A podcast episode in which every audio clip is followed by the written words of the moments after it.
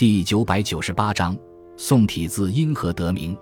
关于宋体字的起源，大致有两种说法：一说它是由甲骨文到秦始皇书同文，最终由书法家们集汉字特点、简化汉字结构而成的字体；二说它是应雕版印刷术的需要而发明出来的印刷字体。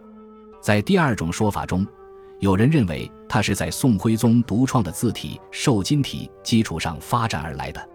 瘦金体也称瘦金体，又有鹤体的雅称。瘦金体字形瘦长，又挺拔傲立，书写柔缓又强劲顿挫，横带收锋，竖有顿笔，撇捺甩出锋利不飘。整个字体看下来，柔中带刚，刚柔相济。是宋徽宗时期御用文书的专用字体。据说瘦金体最终衍生成宋体字，与宋朝宰相秦桧有关。秦桧因写得一手娟秀字体，又极尽迎合奉承之能事，而深得宋徽宗的喜爱。在处理文牍过程中，秦桧发现各地呈上来的公文字体五花八门，阅读起来极为不便，于是他便有心规范字体。为了讨徽宗欢心。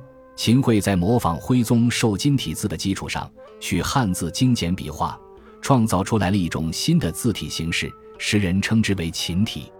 后来，秦桧因陷害忠良而成为千古罪人，人们便以朝代名称将秦体字更名为宋体。